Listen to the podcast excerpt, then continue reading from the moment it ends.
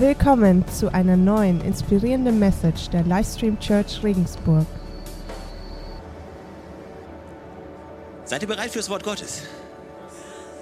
Ich bin bereit, mich heute Morgen glücklich zu predigen.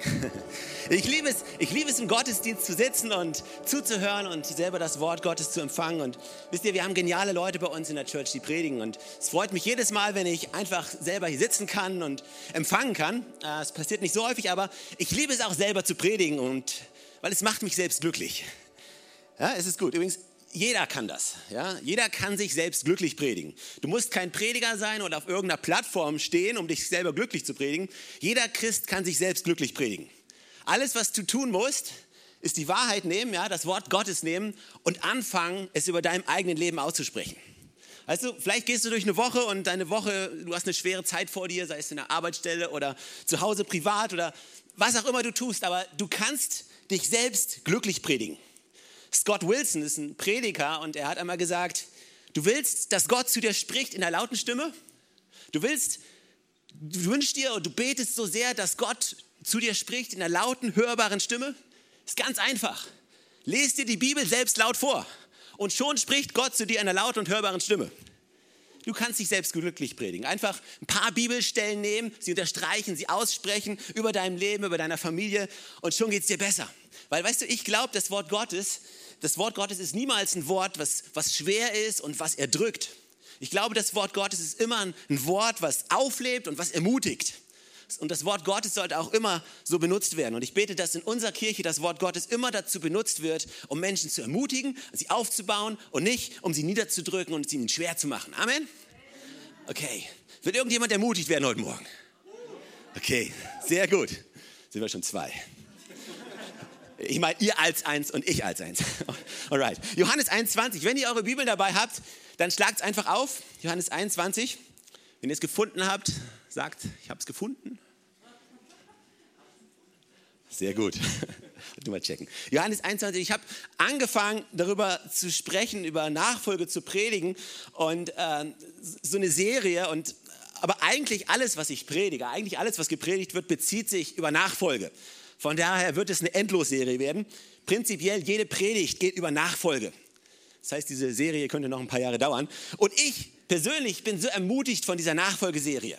Ja, das heißt, äh, weil ganz im Ernst, wenn ich, wenn ich predige, bedeutet es ja nicht, dass ich irgendwelche Weisheit gebe, die mir irgendwie so in den Kopf reinfliegt, sondern ich, ich habe mich damit auseinandergesetzt, ich habe die Bibel gelesen und ich, ich bin selber so inspiriert und so ermutigt davon. Ich habe so viele wertvolle Dinge rausziehen können für mich selber, wenn es um Nachfolge geht. Und ich hoffe, ich, ich hoffe, ein, ein kleines bisschen kommt davon bei euch an. Kommt ein bisschen bei euch an? Okay, wenn nur ein bisschen ankommt, dann bin ich zufrieden. Johannes 21, ich habe letzt, die letzten Woche habe ich über Petrus gesprochen. Und ich habe Petrus erwähnt im Sinne von, wie, wie, wie, wie Jesus Petrus ruft. Und das Erste, was Jesus zu Petrus sagt, ist, folge mir nach. Diese erste Begegnung, das allererste, was Jesus zu, zu ihm sagt, ist, folge mir nach. Und dann, dann gehen ein paar Jahre ins Land und das Letzte, als Petrus und Jesus zusammen auf diese Erde gehen, das allerletzte, das allerletzte Mal, bevor Jesus geht, hat er zu ihm gesagt, folge mir nach. Er hat wieder gesagt, folge mir nach. Ich finde das ziemlich cool. Das Erste, was er sagt, ist folge mir nach und das Letzte, was er sagt, ist folge mir nach. Ich glaube, wir können daraus schließen, was Jesus wichtig war, nämlich ihm nachzufolgen. Und diese beiden Rufe waren dieselben, aber die Lebensumstände von Petrus haben sich drastisch geändert.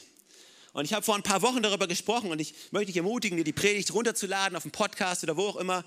Ähm, und ich möchte mich jetzt aber auf das zweite Folge mir nach, das mal genauer anschauen. Das, was am Ende von von der Be Beziehung zwischen Petrus und Jesus auf der Erde gesprochen wurde, als Jesus zum zweiten Mal zu ihm sagt, komm, folge mir nach.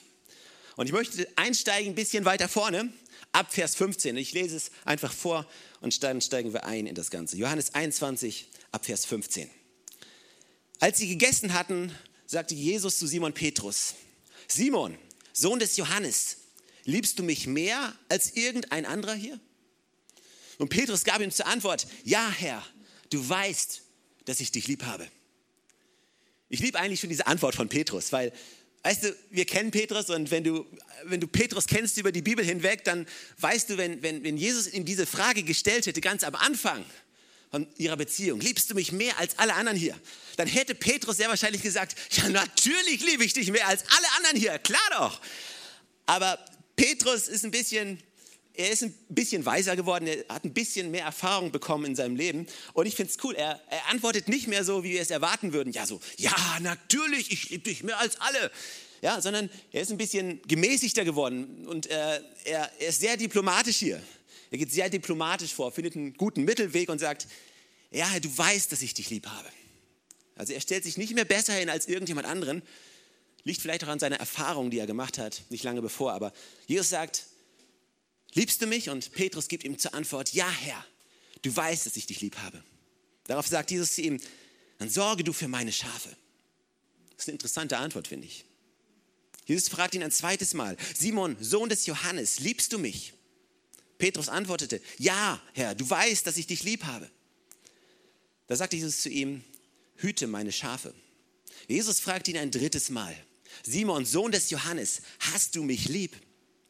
Petrus wurde traurig, weil Jesus ihn nun schon zum dritten Mal fragte, hast du mich lieb? Herr, du weißt alles, erwiderte er. Du weißt, dass ich dich lieb habe. Darauf sagte Jesus zu ihm, Sorge für meine Schafe. Ich möchte dir etwas sagen, als du noch jung warst, hast du dir den Gürtel selbst umgebunden und bist gegangen, wohin du wolltest. Doch wenn du einmal alt bist, wirst du deine Hände ausstrecken und ein anderer wird dir den Gürtel umbinden und dich dahin führen, wo du nicht hingehen willst. Jesus deutet ihm damit an, auf welche Weise Petrus sterben würde und dass durch seinen Tod die Herrlichkeit Gottes offenbart würde. Er schloss, indem er sagte, folge mir nach. Ich möchte mich konzentrieren gar nicht so auf den zweiten Teil, sondern vielmehr auf diesen ersten Teil von dieser Bibelstelle, wo, wo Jesus Petrus fragt, hey, hast du mich lieb? Liebst du mich? Und das Interessante daran ist, uh, unabhängig von dem Thema, was ich heute predige, einfach, einfach das Herz von Jesus, was du hier wieder erkennst, wie sehr Jesus Menschen liebt. Weil vor gar nicht langer Zeit ist dieser Petrus auf den Straßen unterwegs gewesen und jemand hat zu ihm gesagt, hey, du, du kennst doch Jesus. Und er hat gesagt, nein, ich kenne Jesus nicht. Ich kenne ihn nicht. Dann kam eine zweite Person und hat gesagt, hey, du bist doch einer von den, von den Jüngern von Jesus, die mit Jesus waren. Und, und er hat gesagt, nein, das stimmt gar nicht, ich, ich kenne ihn nicht. Hey, wovon redest du denn? Ich kenne ihn nicht. Und drittes Mal, und wir, wir alle kennen die Geschichte, wie, wie, wie Petrus dreimal Jesus verleugnet. Und das Interessante an, der Bibel, an dieser Bibelstelle ist, dreimal fragt, fragt Jesus den Petrus, liebst du mich? Und das tut er nicht nur für sich alleine, sondern es tut es vor allen anderen Jüngern, die gerade dabei sind. Er tut es, er stellt den Ruf von Petrus wieder her. Weil alle anderen haben gesagt, ja, schau dir den an, man. Hey, wo, wo, es hart auf hart kommt, da, da, da, da verliert er, da hat er keine Lust mehr, da, der, der, der traut er sich nicht mehr. Da kneift er. Ah, du bist einer von denen, ja, du traust dich nicht zu sagen, dass du Christ bist. Du traust dich nicht, weißt du, du hast kein Anrecht mehr, Jünger zu sein. Alle haben ihn sehr wahrscheinlich verurteilt dafür, dass er gekniffen hat. Aber Jesus selber geht hin und, und er sagt, liebst du mich? Und er sagt, ja, ich liebe ich lieb dich. Liebst du mich? Ja, ich liebe dich. Liebst du mich? Ja, und weißt du, für jedes Mal, wo er ihn geleugnet hat, gibt Jesus ihm die Chance, sein Statement zu ändern und es wieder gut zu machen. Das liebe ich. So ist unser Gott.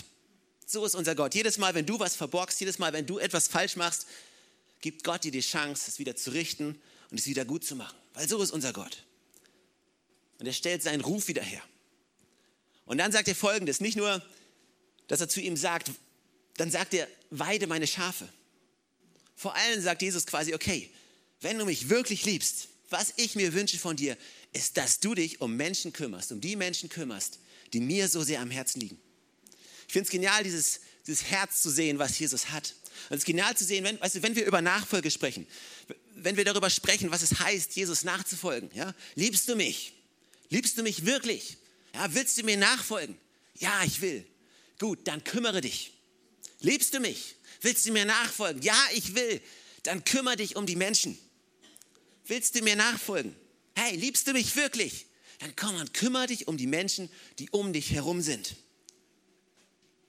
Weißt du, manchmal können wir das so schnell vergessen, die Menschen, die um uns herum sind. Die Nachfolge ist nicht etwas zwischen dir und Jesus. Nachfolge ist nicht etwas, wo wir auf unserem egozentrischen Trip sind und sagen, ja, ich und Jesus, hey, wir sind so. Und ich habe eine Gabe, ich habe eine Bestimmung und ich habe einen Traum und Jesus kennt mich und er sieht, wie gut ich bin und ich werde ihm nachfolgen, Jesus und ich durch dick und dünn. Und Jesus sagt, weißt du was? Mir nachfolgen bedeutet nicht nur ich und du durch dick und dünn. Das bedeutet ich und du und die Menschen um dich herum durch dick und dünn.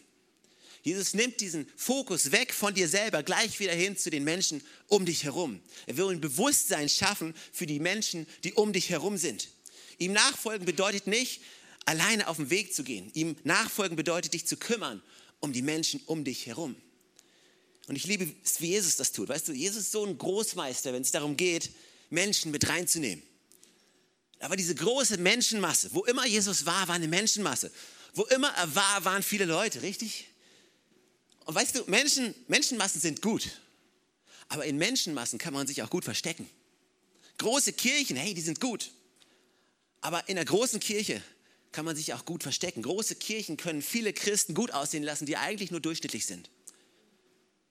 Aber Jesus nimmt diese große Menschenmasse, die da steht, die alle anscheinend ihm zujubeln und er sagt, wenn einer mir nachfolgen will, wenn einer, wenn einer, wenn einer, einer, nur einer, nur eine Person, nicht die Person rechts von dir, nicht die Person links von dir, nicht der vor dir, nicht der hinter dir, nein, eine Person wenn du mir nachfolgen willst, dann musst du dein Kreuz auf dich nehmen. Und er nimmt diese anonyme Masse weg und er reduziert es auf eine Person. Es geht nicht um den Menschen neben dir. Es geht nicht um den Menschen vor dir. Es geht nicht um den, der vor dem Lobpreis gerade vielleicht so komisch rumgesprungen ist und du fandest es seltsam. Darum geht es ihm nicht. Es geht ihm um dich. Jesus adressiert es an dich heute Morgen. Nicht dein Nachbarn, nicht der vor dir, nein, dich. Er reduziert es von einer großen Menschenmasse runter auf dich. Und dann das nächste, was er macht, das liebe ich, das nächste, was er macht, er lässt es nicht bei dir. Sondern dann sagt er, weißt du was? Die Person, die gerade so komisch rumgesprungen ist, wenn du mich wirklich liebst, kümmere dich um sie. Oh, ehrlich? Ich meine, Gott, ey, Jesus, es gibt so viele Menschen, um die kümmere ich mich gerne, mit denen verstehe ich mich gut, aber, aber nicht um den. Aber Jesus sagt, ja, genau um den. Genau um die Person. Du willst mir nachfolgen? Dann kümmere dich um die Menschen, die ich in dein Leben gestellt habe. Kümmere dich. Ich liebe es, ne, wie diese großen Menschenmasse, von dieser großen Menschenmasse zurück auf einen Einzelnen. Und dann das Bewusstsein schaffen für jeden Einzelnen um dich herum. Weißt du, wir als Kirche, wir möchten jeden Einzelnen ermutigen, jeden Einzelnen von euch ermutigen, auf Leute zuzugehen. Und das, das machen wir nicht so, weil wir einfach nicht, nichts anderes wissen oder weil wir nichts Besseres zu tun haben, sondern weil wir wirklich ein Bewusstsein schaffen wollen für jeden Einzelnen bei uns in der Church. Also es, es, geht nicht um dich heute Morgen. Es geht um die Menschen, die gemeinsam mit dir hier sitzen. Wir wollen Bewusstsein schaffen, dass wir eine Kirche sind, eine Familie sind, die aufeinander zugehen. Und weißt du, weißt du, wenn wir noch nicht mal uns gegenseitig lieben können, dann können wir auch nicht die Welt lieben. Wenn wir es noch nicht mal schaffen, innerhalb der Kirche uns untereinander zu kümmern, Bewusstsein zu schaffen für die Menschen, die um uns herum sind, die ja unsere Schwestern und Brüder sind, die gemeinsam hier sind, die alle den gleichen Gott haben, die wir alle in die gleiche Richtung gehen, wenn wir es noch nicht mal schaffen, hier ein Bewusstsein zu schaffen füreinander, wie um alles in der Welt wollen wir ein Bewusstsein schaffen für die, die noch nicht hier sind. Und Jesus sagt, komm mal, du willst mir nachfolgen?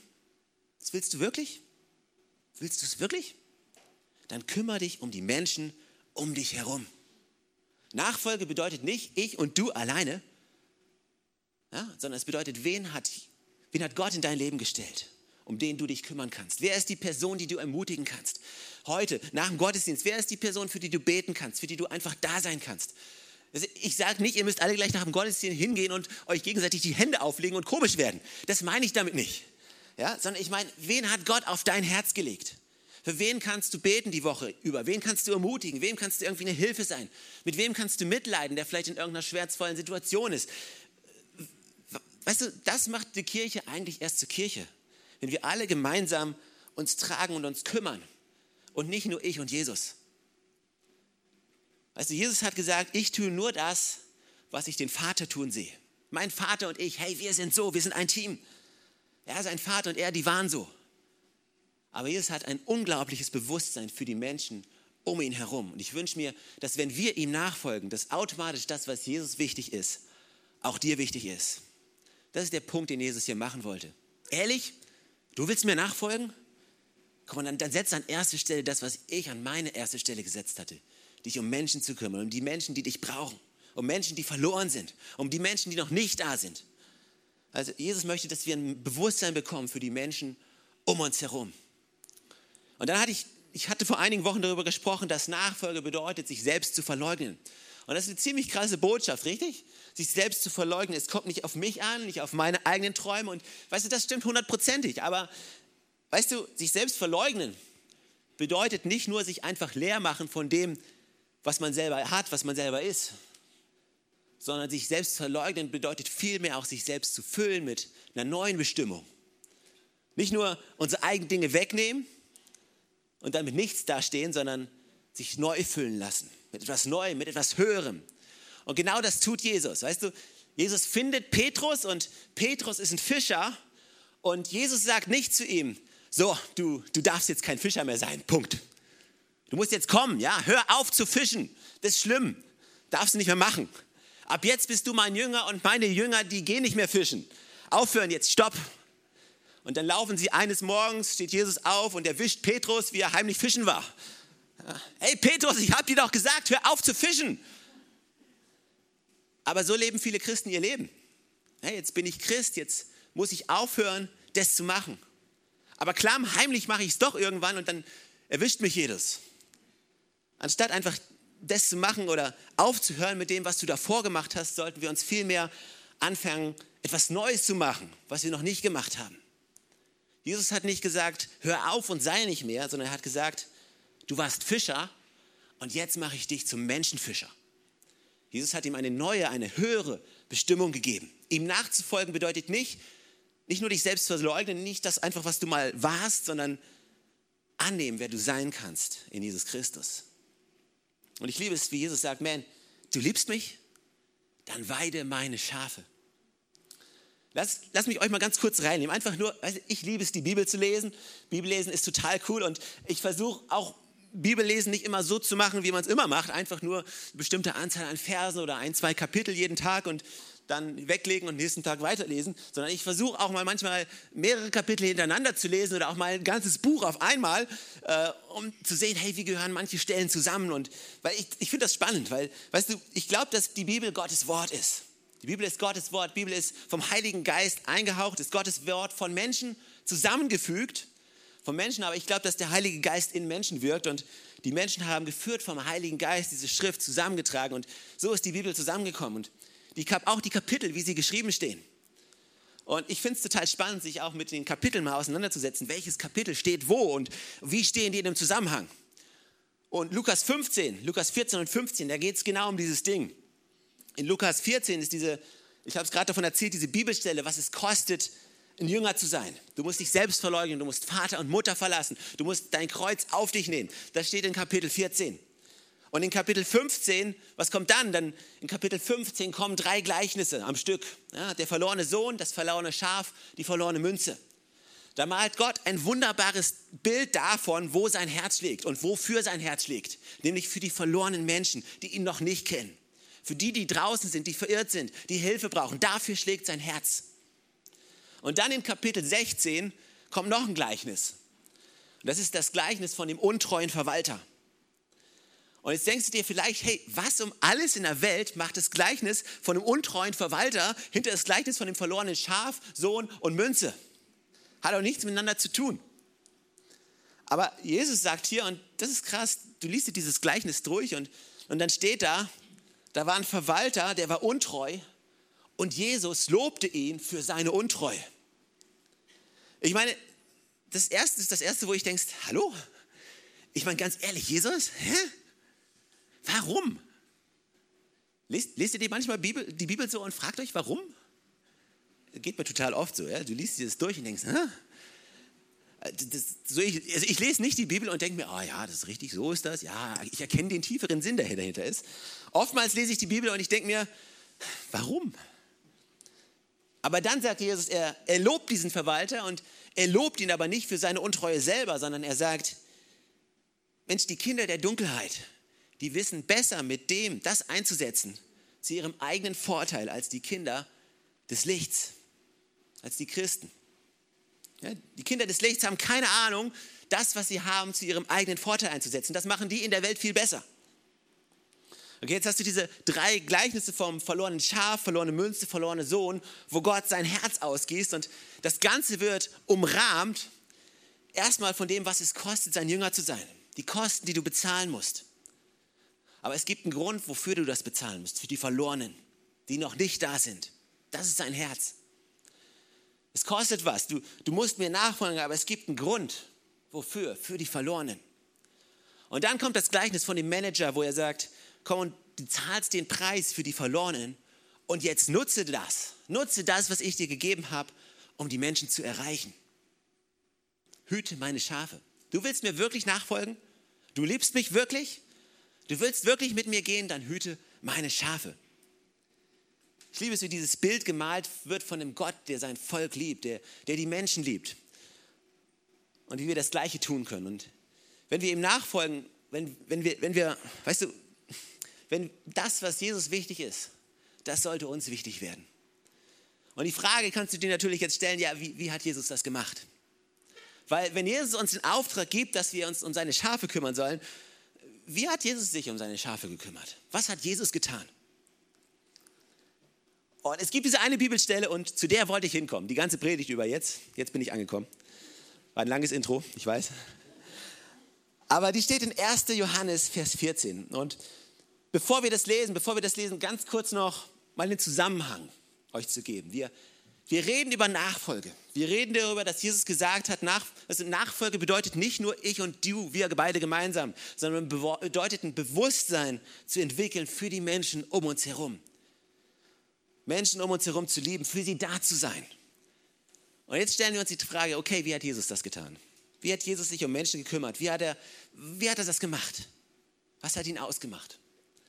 Und diese Bibelstelle spricht genau davon. 1. Johannes Vers 14, dort steht, er, der das Wort ist, wurde ein Mensch von Fleisch und Blut und lebte unter uns.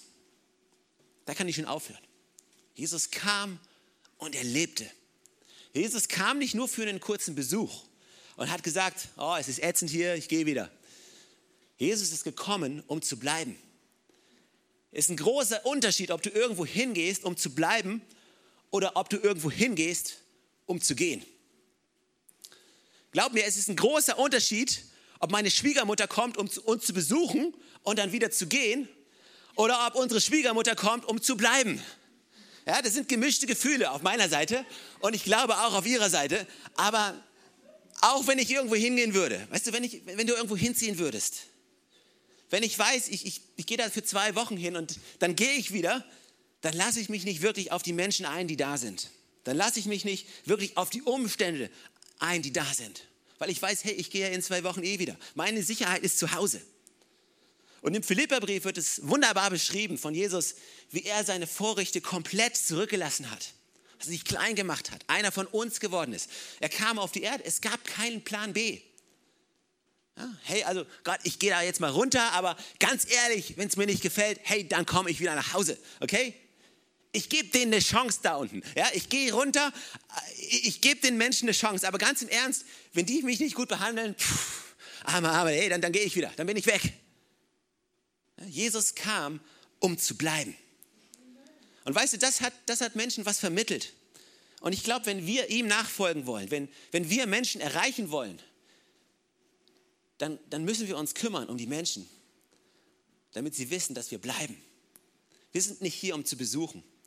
Und wenn es gut läuft, dann sind wir deine Freunde. Und wenn es schlecht läuft, okay, dann sind wir wieder weg. Leute müssen wissen, dass wir hier sind, um zu bleiben. Wir sind hier, um mit Menschen zu stehen, in guten Zeiten, aber auch in schlechten Zeiten, in Herausforderungen. Wir wollen gemeinsam feiern, wir wollen gemeinsam leiden. Wir wollen füreinander, weißt du, Menschen müssen wissen, dass wir da sind. Wir haben, als, als wir anfingen als Leitungsteam, am Anfang, als wir diese Church gegründet haben, haben wir gesagt, wir werden immer hier sein. Punkt. Wir haben nicht, diese, wir haben nicht vor, diese Kirche zu gründen und nach drei Jahren wieder zu gehen. Das ist nicht der Plan. Der Plan ist, wir sind hier, um hier zu bleiben. Und es ist so wichtig für Leute zu wissen, dass, dass Menschen da sind, die sich ihnen gegenüber verpflichtet haben. Ich glaube, auch in unserer heutigen Gesellschaft ist es, ist es wichtig, Verantwortung zu übernehmen. Es ist so wichtig. Und so viele junge Menschen, aber weißt du, nicht nur junge Menschen, so viele Menschen haben Angst davor, sich für etwas zu verpflichten, wirklich es auf sich zu nehmen, mit allen Konsequenzen zu tragen. Also entscheiden sie sich für gar nichts. Aber es ist wichtig, einfach eine Entscheidung zu treffen, zu sagen, okay, die Entscheidung treffe ich und ich trage sie mit allen Konsequenzen, auch wenn es schwer wird. Hey, ich beiß mich durch. Ja, ich gebe nicht gleich auf. Ich breche die Ausbildung nicht gleich ab, nur weil mein Vorgesetzter irgendwie ein dummer Hund ist und es mir schwer macht. Ich, ich ziehe mich nicht gleich aus der Freundschaft zurück, nur weil es mal gerade schwer läuft. Ja, ich verlasse meine Ehefrau nicht, weil wir gerade eine schwere Zeit haben. Nein, ich, ich stehe hier und ich bleibe hier und ich gehe mit, durch dick und dünn. Ich habe mich verpflichtet, ich bleibe hier. Man, das, das ist eine Predigt für sich alleine. Das ist eine Predigt für sich alleine zu sagen, ich bleibe hier. Vielleicht predige ich das mal. Nachfolge, ich bleibe hier. Es ist so gut für Menschen zu wissen, dass wir hier sind und dass wir bleiben. Spricht von Konstanz. Gott ist derselbe gestern, heute, für alle Zeit. Gott ist gekommen, um zu bleiben. Alright, Vers 14. Er ist das Wort, wurde ein Mensch von Fleisch und Blut, lebte unter uns. Wir sahen seine Herrlichkeit und seine Herrlichkeit. Und jetzt kommt voller Gnade und Wahrheit. Gnade und Wahrheit.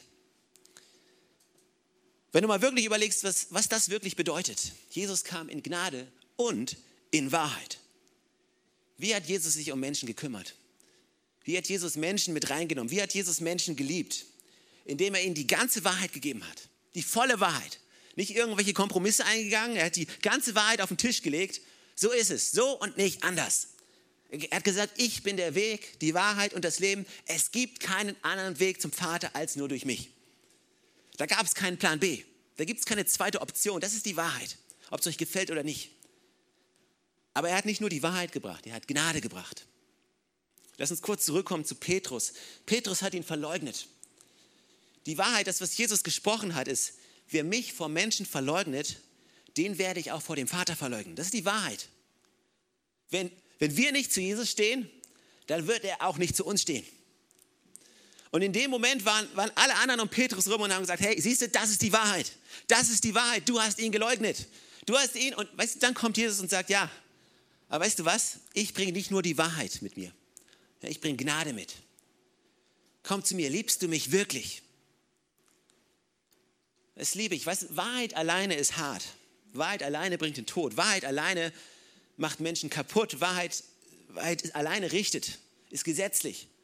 Aber Wahrheit in Kombination mit Gnade entfaltet erst die ganze Kraft. Ich glaube, Wahrheit kann nur dann die Kraft entfalten, wenn es kombiniert mit Gnade gemeinsam kommt. Weißt du, Jesus hat nicht gesagt, liebst du mich wirklich? Ja, ich liebe dich. Dann richte meine Schafe.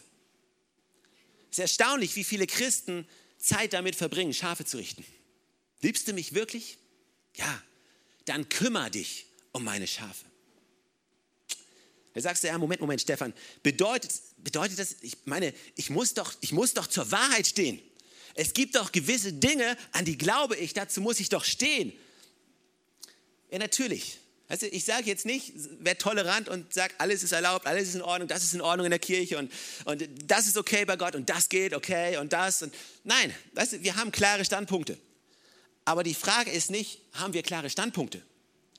Die Frage ist, wie beurteilen wir Menschen um uns herum. Nehmen wir diese Standpunkte und nehmen wir diese Wahrheit, nehmen wir diese Wahrheit als Messlatte und sagen, hey, das ist die Messlatte. Wenn du das, wenn du das nicht erfüllst, dann, man, man, man, man. Tatsache ist aber, du selber erfüllst diese Messlatte nicht. Wahrheit kann nur dann wirklich kraftvoll sein, wenn sie gepaart mit Gnade kommt. Gnade bedeutet nicht die Botschaft verwässern. Gnade bedeutet nicht alles durchgehen lassen es wird schon passen. Ja, Jesus wird, sie wird dir schon vergeben. Das ist schon in Ordnung. Ja, ja, nein, Wahrheit, Gnade bedeutet, Wahrheit ist das, das ist Wahrheit. Aber auch wenn das Wahrheit ist und wir das manchmal nicht erfüllen, ist Gott immer noch groß genug, durch seine Gnade einen Weg zu schaffen für uns. Gnade alleine, du kannst übrigens, Gnade, Gnade gibt es gar nicht, wenn es Wahrheit nicht gäbe. Da gäbe es keine Gnade. Weil wovon, wenn es das Gesetz, wenn es kein Gesetz gibt, wovon willst du denn jemanden begnadigen? Wenn jemand nichts verbrochen hat, wofür willst du ihn verurteilen? Und wenn du ihn nicht verurteilen kannst, wovon willst du ihn begnadigen? Macht es Sinn? Gnade ist eigentlich nur da, weil das Gesetz da ist und weil die Wahrheit da ist. Das heißt, Gnade alleine, mach was, was du willst, es funktioniert auch nicht. Aber Wahrheit alleine, hm, funktioniert auch nicht. Jesus hat nicht gesagt, richte meine Schafe. Jesus hat gesagt, kümmere dich um meine Schafe in Wahrheit und Gnade. Wir wollen in unserem Leben, ich, ich möchte, dass die Wahrheit klar wird, dass Leute wissen, wofür ich stehe. Aber ich möchte nicht, dass Leute sich verurteilt fühlen, weil sie wissen, wofür ich stehe. Na, Leute, Leute dürfen wissen, dass ich eine andere Meinung habe als sie. Aber ich kann eine andere Meinung haben und trotzdem noch lieben. Ja, das, das, haben Leute nicht verstanden. Das haben Leute zu Jesus Zeiten damals nicht verstanden. Sie haben gesagt, das funktioniert nicht. Wie kannst du das machen? Jesus selber, du stehst doch für die Wahrheit. Und dann gehst du zu so einem Zöllner. Ein Zöllner, das war für die Leute damals, die Zöllner, die haben alle anderen abgezockt. Das waren die Bösen, ja, der Inbegriff eines bösen Menschen. Und Jesus hat gesagt, hey, wir sollen großzügig sein, wir sollen teilen und wir sollen nicht geldgierig sein. Und wir sollen, all das sollen wir nicht tun. Und sie haben gesagt, hey, siehst du Jesus, hey, das ist der Standard, den hast du doch gelegt. Und jetzt vermischst du dich mit Leuten, die diesen Standard nicht einhalten? Das funktioniert doch nicht. Doch, genau das funktioniert. Genau das ist das, wie wir uns um Menschen kümmern. Nicht irgendeinen Kompromiss einführen und sagen, okay, wir setzen das jetzt mal ein bisschen runter, damit alle kommen können. Nee, alle können immer kommen. Aber der Standard bleibt hier. Aber durch die Gnade von Jesus Christus sind wir alle willkommen. Weil keiner von uns ist gut genug. Keiner von uns kann aus seinen eigenen Werken irgendetwas schaffen. Wir schaffen es nur durch die Gnade von Jesus Christus. Wir wollen uns um Menschen kümmern. Okay, lass uns das Ganze nochmal in Kontext bringen. Nachfolge bedeutet nicht nur ich und Jesus alleine. Nachfolge bedeutet ein Bewusstsein schaffen für die Menschen um uns herum. Nachfolge bedeutet das, was Gott wichtig ist. Das, was Jesus wichtig ist, das soll auch mir wichtig sein. Und jetzt werde ich gemeinsam mit den Menschen um mir herum, rechts von mir, links von mir, vor mir, hinter mir, mit ihnen gemeinsam werde ich mich auf den Weg begeben, der Nachfolge. Weil Nachfolge ist nichts, was du alleine tun kannst. Nachfolge ist etwas, was man zusammen macht. Zusammen. Deswegen ist Kirche so kraftvoll. Deswegen reden wir so viel über Kirche hier. Deswegen sagen wir, komm in die Kirche, pflanz dich in einer Kirche, pflanzt euch in einem Haus. Geht nicht heute in die Kirche, morgen in die Kirche, dann in die Kirche und dann mal in die Kirche, sondern pflanzt dich in einer Kirche. Und kenn die Leute, mit denen du in die Kirche gehst. Heißt es, dass die anderen Kirchen schlecht sind? Nein, das heißt es nicht. Alle Kirchen sind gut. Aber ich, ich liebe nun mal diese Kirche, Punkt. Heißt es, dass, dass ich andere Kirchen lieb, nicht liebe? Nein. Andere Kirchen sind klasse. Aber ich liebe diese Kirche mehr als alle anderen Kirchen, weil es ist meine Kirche. Es ist einfach so, weißt du, und daran ist nichts Falsches, das zu sagen. Ich liebe diese Kirche mehr als andere Kirchen. Das heißt nicht, dass du andere Kirchen nicht magst. Ganz, ganz, ganz und gar nicht. Aber es ist nun mal meine Kirche. Und auf meine Kirche, da gehe ich gerne hin. Das sind meine Freunde, da bin ich stolz drauf. Es, es ist so. Mit meinen Kindern zum Beispiel, ja. Weißt du, ich gehe auch nicht hin zu, mein, zu meinem, meinem Sohn und sage, Jonas, ich liebe Kinder. Ich sage, Jonas, ich liebe dich. Du bist was Besonderes. Ich liebe dich mehr als alle anderen Kinder. Heißt es jetzt, oh Stefan, du liebst keine Kinder? Nein, ich liebe Kinder. Ich liebe alle Kinder. Aber Jonas ist mein Kind und ich, ich liebe ihn mehr als alle anderen. Und daran ist nichts Falsches. Das heißt nicht, dass ich Kinder dumm finde. Wir sind komisch manchmal. Das ist meine Kirche. Ja, meine Kirche ist nur deine Kirche. Nein, ich liebe nur mal meine Kirche. Hier sind meine Freunde. Hier seid ihr und ich liebe die Kirche. Ich wollte nirgendwo anders sein. Und weißt du, deswegen reden wir so viel darüber. Pflanz dich in einer Kirche. Nachfolgen heißt gemeinsam mit deinen Freunden nach vorne zu gehen. Nicht als, nicht als Einsiedler irgendwo. Das Leben ist schwer und hart, aber ich folge Jesus, auch wenn ich es alleine machen muss. Ich folge ihm, wenn alle anderen abtrünnig sind. Ich folge Jesus. Wow, viel Spaß, ehrlich. Weißt du was? Kirche ist etwas Kraftvolles. Wenn du schaffst, dich zu pflanzen in einem Ort. Muss es diese Kirche sein? Nein. Es gibt viele Kirchen. Pflanz dich in einer. Geh dahin und, und lebe die Nachfolge. Gemeinsam mit den Menschen und begebe dich gemeinsam auf diesem Weg der Nachfolge. Im Namen von Jesus Christus. Amen. Amen. Komm und lass uns gemeinsam aufstehen. Die Welt kann kommen und Gott die Ehre geben.